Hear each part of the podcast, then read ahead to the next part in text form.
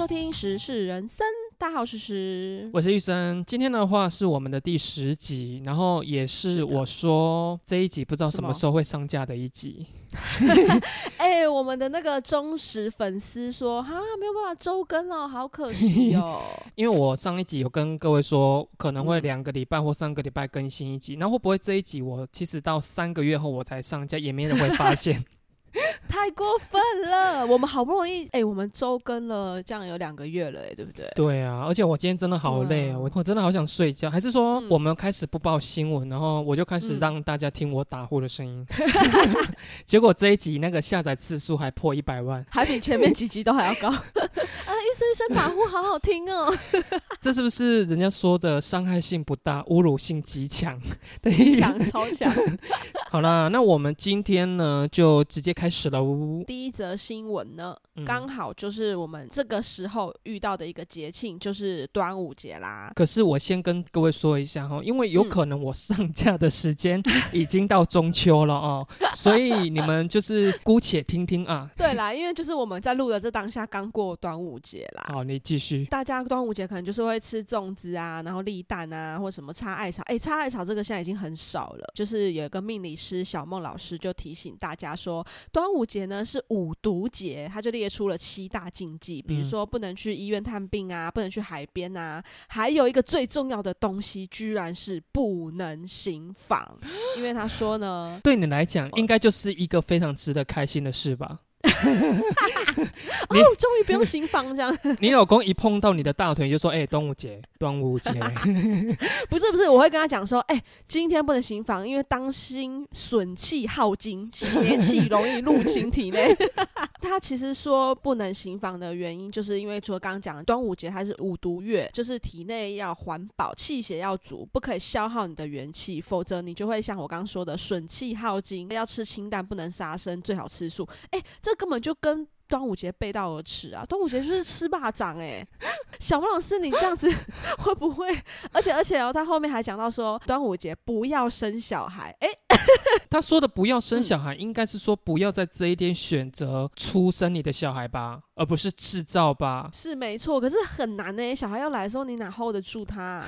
是你的情欲来的嗯时候，哪能 hold 得住吧难？，因为他的意思是说呢，历史上有一个叫孟尝君，他是在五月五号的端午出生的。嗯，他爸爸不要他妈妈生下他，因为他觉得 五月的小孩长于护其，将不利于其父母。嗯如果你一定要生，建议你出生之后身份证换别的。嗯，什么意思？什么意思叫身份证换别的？可能就是叫医生修改一下那个时间吧，因为身份证换别的怎么换？怎么可能？晚报户口之类的。哎、你生过小孩，现在可以篡改小朋友的出生日期吗？应该不行吧？现在都有出生证明呢。除非你是在家里请产婆，然后你们家时钟刚好坏掉，产婆刚好看错时间，不然你在医院诊所，通常他们就是对时之后，他就直接帮你写上去啦，对所以你根本啊就哪能篡改？那是以前勾扎席的时候的人，小孟老师都在乱讲 对啊，我被告，哦，北对，因为他自己有没有说到说端午节不可以随便乱讲话？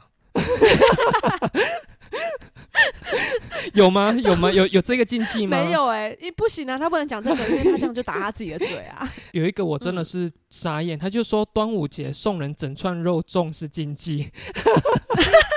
这样以后阿妈就是要你拿整串肉粽回家的时候，你就拿这个去堵他。哎、小梦老师说，每当刮龟刮一巴掌，阿妈我可以几粒的后啊。端午节大家不就是肉粽一串送过来送过去的吗？跟那个中秋节月饼礼盒你送给我啊，我又把它转送给别人是一样的道理啊。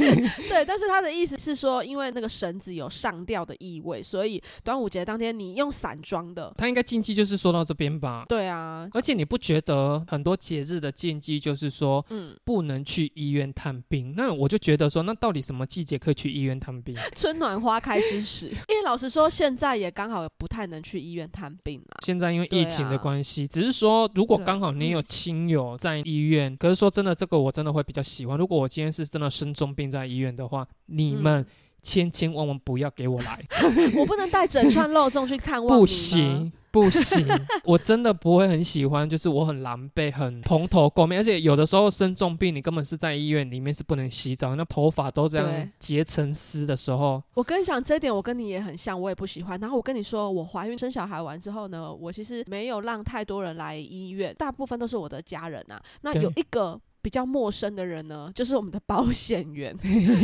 哦，你有申请理赔？也没有。他嗯当时为什么要来探望呢？应该就是送个礼吧，我想。反正他就是听到我老公说我生了之后，他就是拿个礼物来探望这样。你有没有瞪你老公？你应该是斜眼瞪你老公吧？因为我真的是也没有意想到说他会来。对，然后你又没办法拒绝人家，那我就会觉得说，我真的也不太喜欢这样子。然后你也知道，刚生完小孩就是很脏啊，然后也不能洗头，然后脸又很油。那你有没有就是使眼神给你老公，就是说赶快给我带出去，开始用腹语讲话这样？对有啦，其实我老公都知道我不太喜欢被人家打扰，所以他其实有聊了一下之后，他就是跟他到外面去聊这样子。那像这种比较奇葩的习俗，你有没有听过一些比较奇怪的？因为我们之前房地产那边有聊过嘛，哦、对，那个也是相同的话题啦。那如果是因为你也知道我这个人就是比较比较怎么怎么讲，铁齿也。不是听到一些习俗，我会先去嗯思考说它到底可以影响什么。哦哦哦哦，对对对对对，那如果真的不会影响到的话，我真的是比较不会去在意啦。对，因为那时候我们在影片里面有聊到，好像相较于你，我还比较在乎一些奇怪的点，对不对？对啊，而且像不是之前也有人说，如果你的亲友在头七里面生病有什么昆虫回来的话，千千万万不要打死。对，可是真的有人在那个网络上发表，他就说真的头七那一天就出现一只蟑螂，那你该打还是不该打？哎、我大部分听到的时候都是什么蝴蝶啊、蜻蜓啊之类的，很少听到蟑螂。可是网络上真的有人说、哎，那要是你依你这么痛恨蟑螂的程度，你对应该就是一脚就给它踩死吧？那我会不会当晚就被我阿妈托梦说：“ 哎呀，手机哪里来看你走嘛大了？”可是我小时候曾祖母过世头七那一天，真的飞来一只蝴蝶，而且那只蝴蝶是你用手这样挥乱挥，一直挥，一直挥，一直挥，它不走就是不走、哎，哎、对，其实我也有，就是亲人走的时候有遇过这个、哎，请问是什么昆虫？就是我刚说的，也是那种蝴蝶还是蜻蜓，就是这种比较哦比较美美幻的这种昆虫类，那猴形可以吗？成群结队吗？阿妈使出引分身之术，不然你有听过什么样奇怪的习俗吗？我就是看到这个新闻的时候，我就想到说，我之前就看过有一些球员，他们是球赛之间也是要禁欲的。其实它有点对应到刚刚小梦老师说的，你就是做爱会把你的精气神给消耗掉。那你 为了球赛期间呢，累积你的精气神十足，可以就是打好这场球，所以你就是禁欲。可是这一点呢，我真的不得不说，就是我那个嗯叛逆的性格又来了。怎么了？怎么了？你要想哦，就是任何一些禁忌的话，可能多多少少都会牵扯到禁欲。然后他们的说法就是说，男生精气耗损的问题。可是对对相较于女性，很多人就说哦，什么采阴补阳。哦，对啊，啊，所以你小孟老师，我在这边跟喊话，你有没有去思考说，那如果说这个球队是女生球队呢，那他们不就在球赛的时候那一个时期就疯狂的做爱吗？对，因为男生是禁欲嘛，那女生是阴的部分，她就是要疯狂的吸收男体的那个阳气。对啊，然后如果这样的说法成立的话，那代表女生这个说法也一定要成立啊。休息室里面有一具一具被吸干的男尸，这样，我是不相信呢、我觉得人在高压的情况下，适时的舒压也是一种，也是一种，就是让你可以再有下一轮回的动力去撑过这样子的，比如说竞赛啦，还是说你对你来讲很重要的时刻啊。说到你刚刚说你生完小孩，嗯你那时候是有像人家说的什么不能洗头，还是说一个月不能怎样那种，你真的都有遵守吗？我想你这样叛逆应该没有吧？对我跟你说，我也是跟你一样叛逆。就有人说啊，你这样洗头的话，你以后一定会头痛啊，会塔卡天啊这样子。这个习俗是因为古时候的人他们没有吹风机，所以吹完头发嗯是自然风干，那本来就很容易引来头风。可是现在有吹风机啊，Come on，你个 Dyson 给他拿起来，把头发吹到干。我就是坐月子期间，我就是一样有洗头，然后我只有前几天啦，在住院的时候，我真的不方便洗头，所以我那几嗯天真的没洗。出院之后回家，我就开始有有洗头，然后我都会把它吹干这样。那你有坐月子吗？有啊有啊，我月子是我妈妈帮我做的。你真的觉得说月子有分什么做好跟不做好会有影响吗？我跟你讲，我真的也是蛮欧美派的，我也是觉得说欧美人 他们也没在坐月子，然后小孩也是刚出生就带去爬山干嘛的，好像真的也不会怎么样啊。这件事因为我不是女生啊，所以我也嗯没有办法去发表。只是说，因为我曾经有一个朋友，他们家哈一女一男，我朋友是男生，然后嗯他后面大概有隔了七八年，有一个妹妹。然后那时候我就问他说：“我说，诶，你们家很奇怪，因为正常来讲生到一女一男不就凑了一个好字吗？怎么会隔了七八年又有一个妹妹这样子？”我就说是不小心有的吗？然后他的回答让我有点惊讶，他就说，因为他妈妈生完他，因为我朋友他是排行老二，他说他生完他的时候，她月子没有做好，对所以就落下我不知道什么样的妇女病啊，一直觉得看医生啊什么都不见好，所以她妈妈后来解决的方式就是再生一个小孩，然后把那一个月子再做好。天哪，哎这小孩是生来给妈妈坐月子的哎，然后重点是我听完之后我就傻眼，我就说：“可是你妈妈现在是真的身体是好的吗？”他说：“对。真的假的？”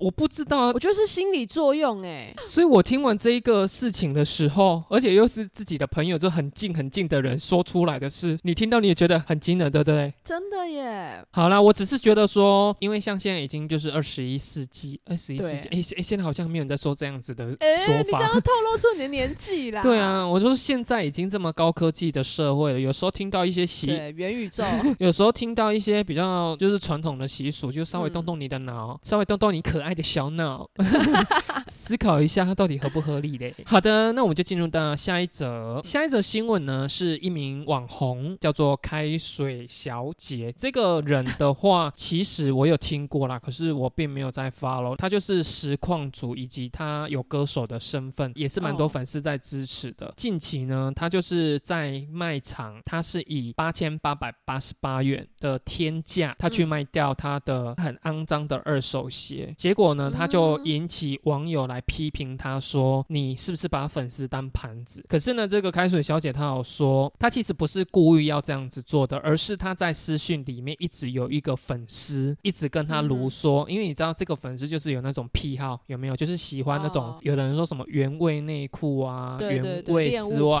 对种然后他是跟他要求说，你可不可以把你的鞋子卖我，越脏的嗯越好这样子。可是因为开水小姐她就是不想卖啊，可是她就一天到晚不断的被这个人私讯说拜托啦，拜托拜托拜托这样子。然后嗯所以他后来想到的解决方式就是说，那我就真的为你开了一个卖场，那个卖场是 only for you，可是它的价格就是他开到八千八百八十八，他故意就是让这个粉丝买不下去。这一个卖场一开放之后，引来批评之外，要他把鞋子卖他的这个粉丝就真的还嗯密他，就说可以一千吗？拜托。差这么多，然后那个开水小姐就说不可以，没有预算就不要学人家当变态。哎、他讲的很有道理耶。其实我蛮挺他的啦，可是嗯你也知道这个新闻下来，就很多底下留言这样一点开，就一堆人就是都没有点击去看那个内文，直接就看标题。很多人是大骂，就是说一堆人什么把粉丝当盘子什么的，八千八百把你卖鬼嘞。我就想说，你们就点进去看一下他到底为什么要这样做，再来发表留言，到底是会怎样？你觉得如果有一天我们红到有人要跟你买二手丝袜，你会卖它吗？现在我就是在这边呼吁各位，就是嗯广大的粉丝们，我现在对开放我的对原味，whatever you want，你要我原味什么？我开个卖场，only for you。如果真的有人要求你贩卖原味的私密衣物的话，你是可以接受的哦。好困扰哦，到底要不要卖啊？背着你老公，我帮你开卖场的情况下，哎、好像对我也没有造成太大困扰，哎，对你就是寄给他，而且你还省下洗那一个原味丝袜的洗衣粉呢。是不是？好像没有很困扰，哎。开水小姐，你为什么不卖啊？那双鞋子对你意义很大吗？卖它啊！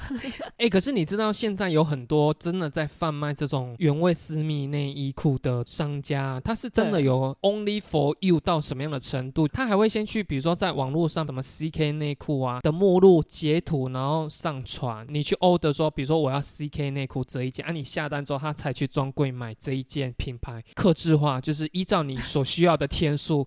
提炼萃取给你。这个服务上来讲的话，我觉得在我如果还没有名气的情况下，我是愿意做的。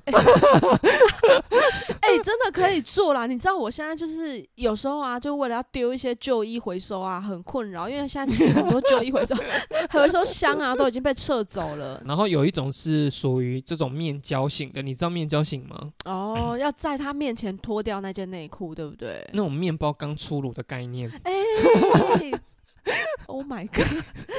哎、可是之前呢、我有听过说，就是面交型，你有下单，他就是开卖场，然后寄出去给你的。有些人是恶劣商家，哈，这个可以高到消机会吧？我想，他就是说，比如说这一件内裤，然后不是他穿，他他请他朋友穿，然后穿完的话，他就说你不要洗哦，然后给我，然后我就把它寄出去，这样子，这样是销售不实吗？你觉得？这不是只有高消机会，他就是消极败。他如果告到消基会，消基会要怎么举证？难道他要去验 DNA 吗？应该就是要提出产地证明吧。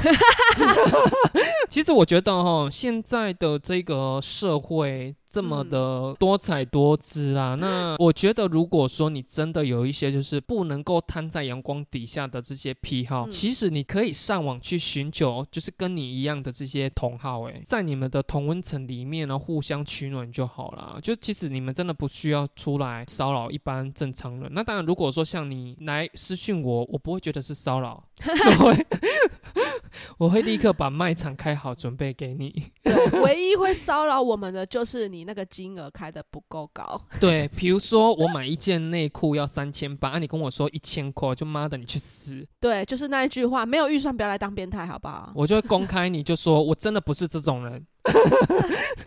哎、像这个啊，我有听过说，像那种援交女，这个援交女就是被框、那个叫什么框出场嘛，就是被包场出去，然后到饭店的时候，这个嫖客啊跟他讲说，比如说例如啦，比如说一次是五千八还六千八这样子，嗯然后他就给他钱了，就说你可不可以在床中央大便给我看？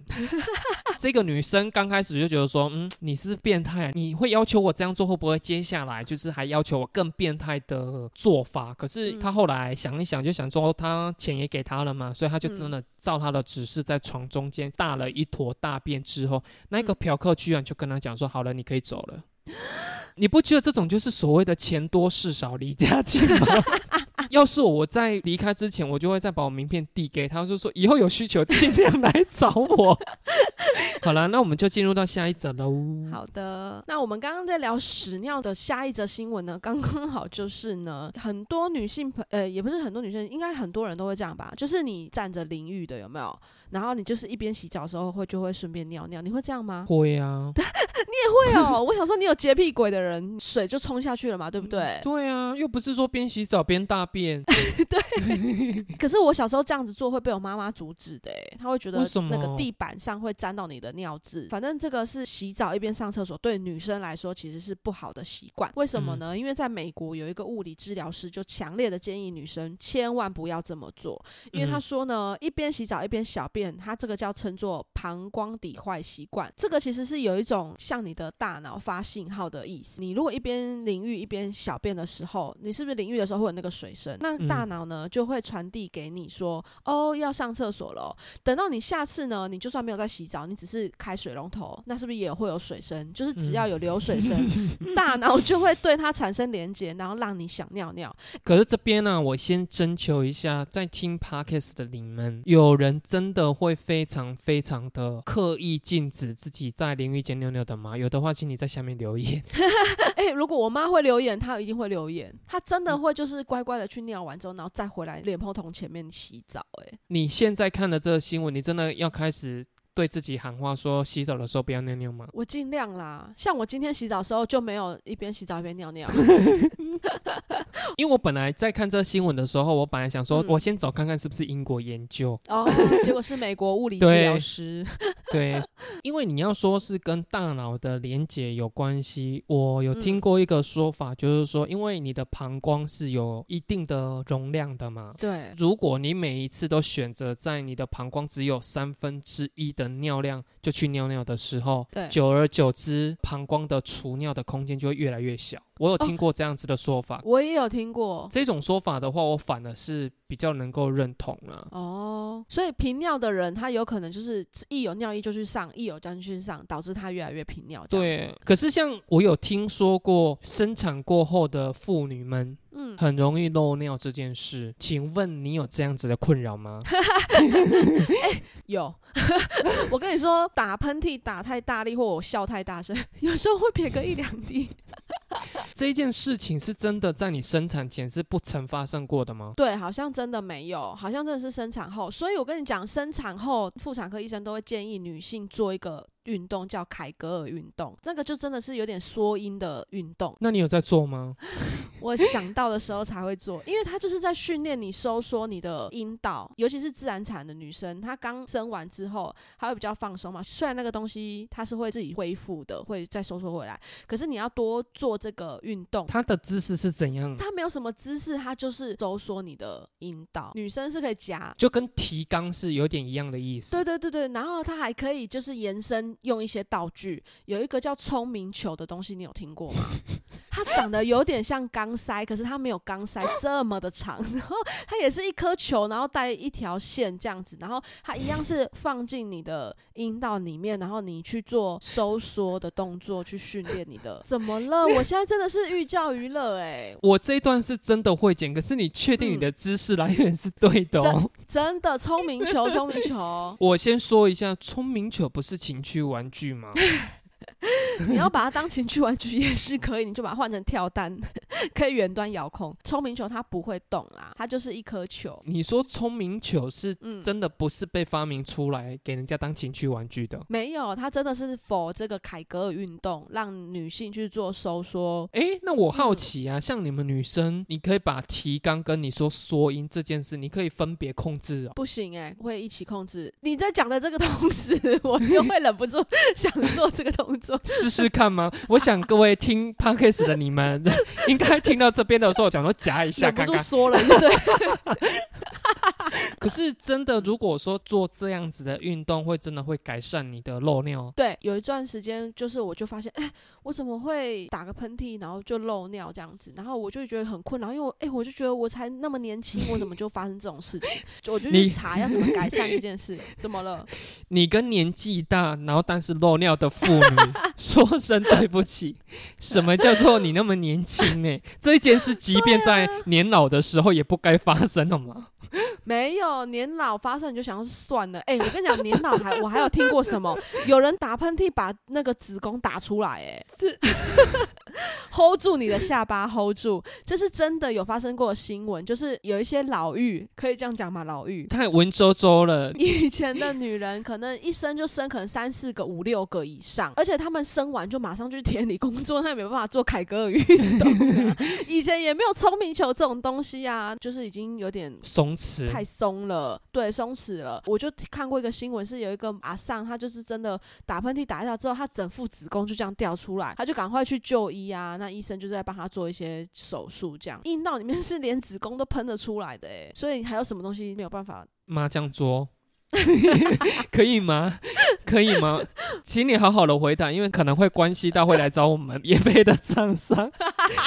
可是这一件事，你的意思是说，这个女性如果是采剖腹产的话，不会因为年老的时候也发生漏尿的问题吗？还是这个终归而言，就是年纪大就会有可能发生？我个人认为，其实是年纪大的女性，大多数都会遇到这个困扰啦。好啦，那我们就祝福女性，就是产后不漏尿喽。对，凯克运动要记得多做哦。现在再立刻再夹个两下哈。好了，那我们就进入到下一则喽。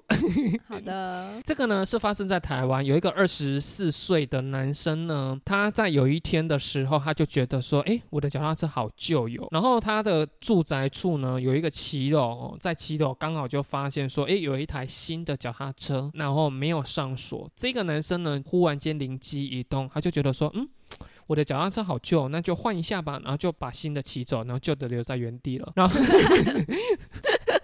当然，因为有监视器啦，所以立刻就被找出来说是谁嗯以偷窃的一个罪名就移送法办的这样子。那这则新闻呢，还有另外一则新闻也是五十步笑百步。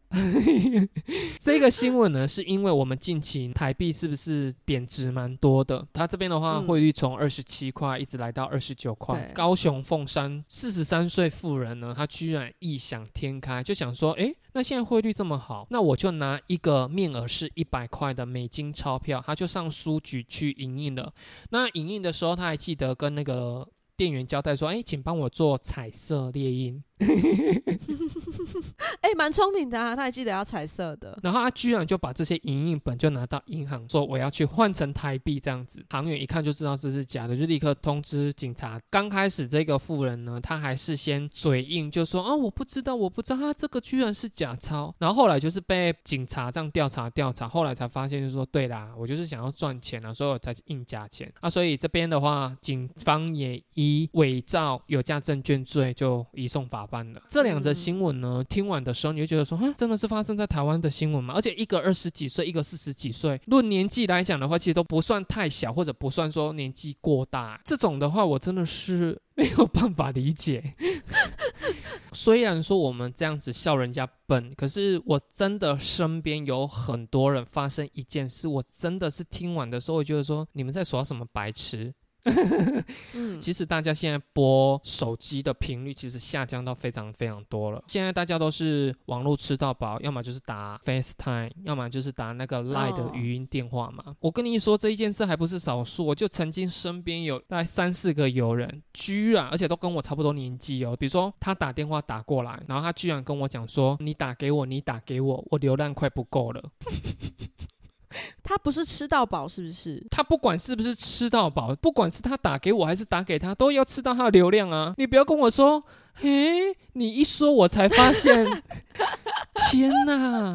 我说该不会我这样一说出来，然后一堆我们的听众就说，哈，我还都每次都请人家说你打给我，你打给我，不是因为你打给我这种话啊，大概是在多年前我们还在大学的时候，你还记得那时候很流行用亚太吗？对，可是这个是因为它是计费。对对对对对，台湾里面就是打出去的人要付钱啊，因为你刚刚那样讲的时候，我就会帮他想他的理由啊，然后我想说他是不是以为是那样？所以你是在想这个人会讲出这样的话的立场是什么，而不是说你有这样子错误的认知了哦。对 好险好险，我吓了一跳。如果你们是真的到现在才知道的人，你如果打网络电话，不管是谁打给谁，你们双方一样是要吃流量的好吗？当然我不知道说有没有说谁吃的比较多，谁吃的比较少，这个我是不知道啦。诶，我这边先说一下哦，因为我最近真的真的很忙，所以我刚刚在录的中途中，我有发现我有好几次都破音，那个我剪不了，因为我今天真的讲了一整天的话。诶，他们两个如果一起你去坐牢的话，其实他可以就是印钞票给这个少年去买新的脚踏车啊。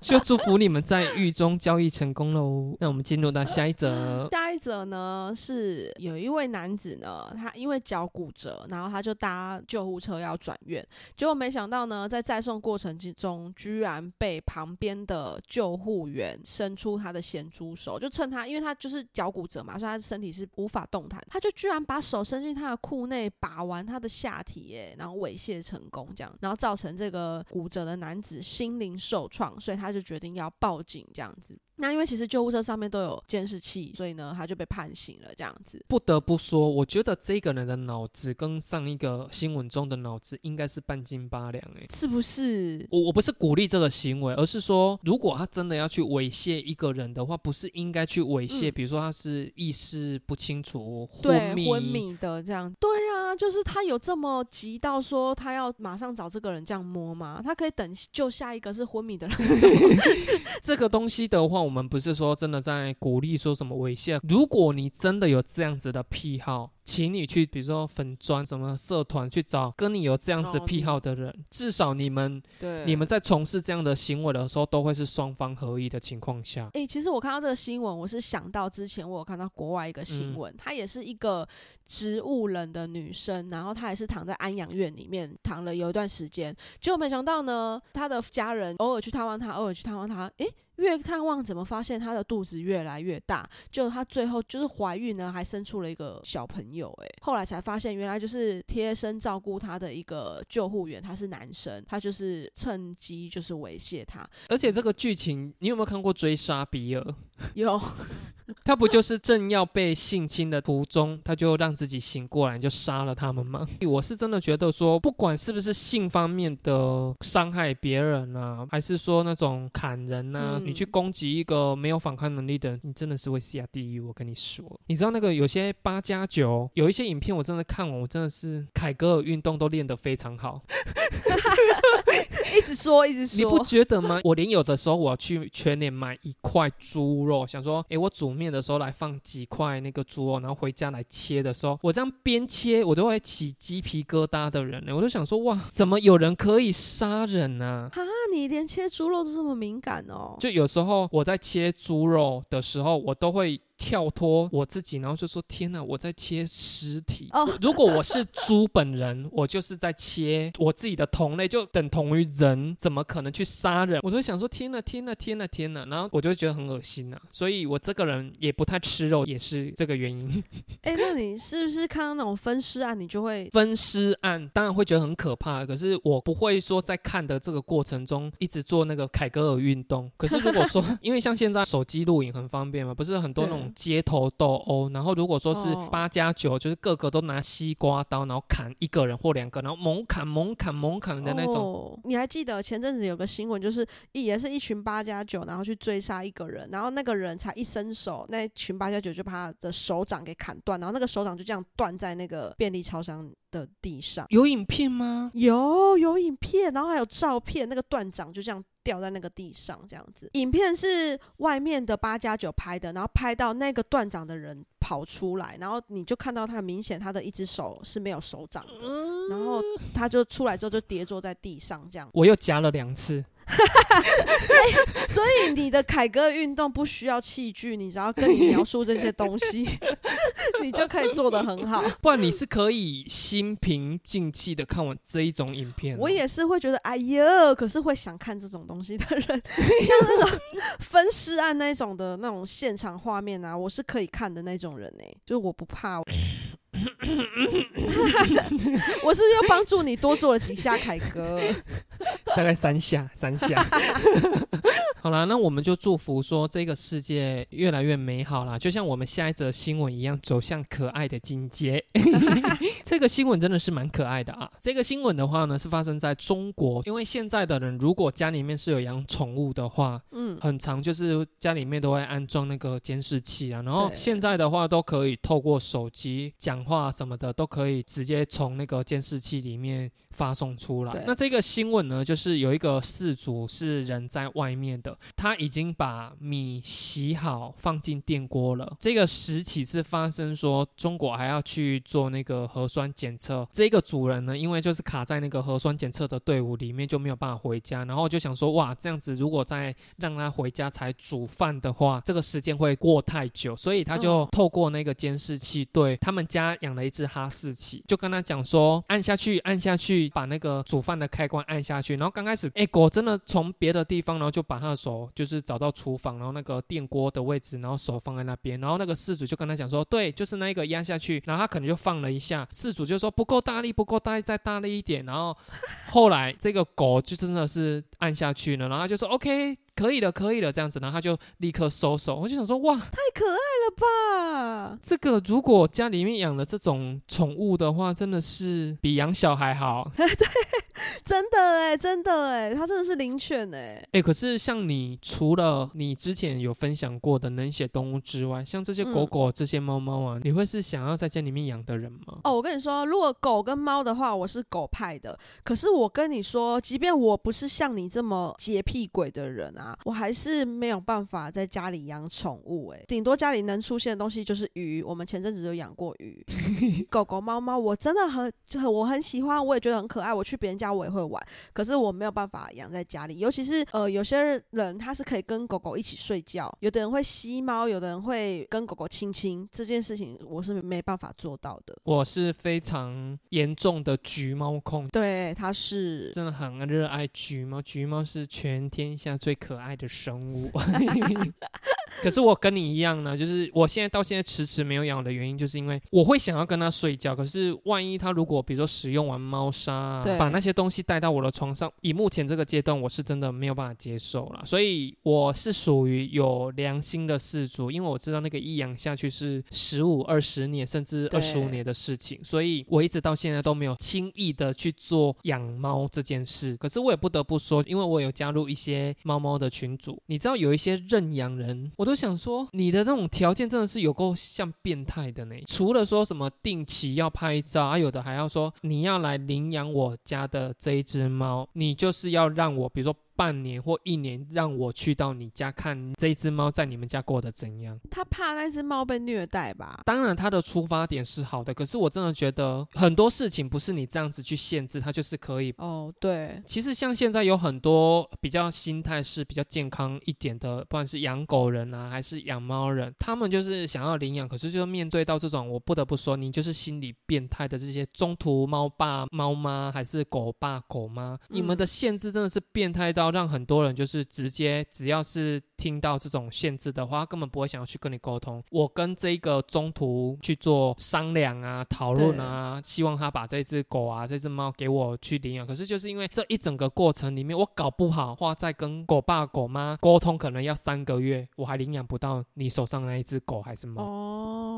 我养完这件事情还没有 ending，你时不时就说你要来我家。哦，对，时不时就说请拍什么什么照片，我真的觉得有够变态的。你还记得我们以前小时候上自然课的时候，大概小四小五的时候要养什么蚕宝宝。哦，那个也是我的噩梦一场。那个真的很恶心。可是我跟你说，我发现很多课堂上的老师都说要养哦，要养哦。可是你一旦养了之后，他也不 care 你到底养到什么程度。对啊，是不是？所以这些人根本就是在残害生命啊！真的，记得我小时候，我都是请我同学帮我换桑叶，因为我真的没有办法去摸它。对我也是，我也是拿回家叫我爸妈帮我换。你也知道我有多怕毛毛虫啊，然后居然还要养蚕宝宝。这件事情，所以你看，我们以前残害了多少生命？实际朋友们去公干这些 自然课要养蚕宝宝这件事情，把这个修法帮拜托帮我修过，在我儿子上小四之前。哦，对耶，你以前经历过的东西，你讨厌的东西，你现在你小孩可能又要再代替你经历一次。哎，祝福全天下的每一只动物，你都可以找到对你很好的事主，然后你也可以在这一辈子活得很开心。好啦，那我们今天新闻大概就是这样喽。好的，那我真的会努力的，赶快把这一集剪好上架了。所以我希望说，真的有在。等待我们喜爱我们的粉丝们，应该是不会等太久了，好不好？我们顺利的话，就下周或下下周见喽，拜拜，拜拜。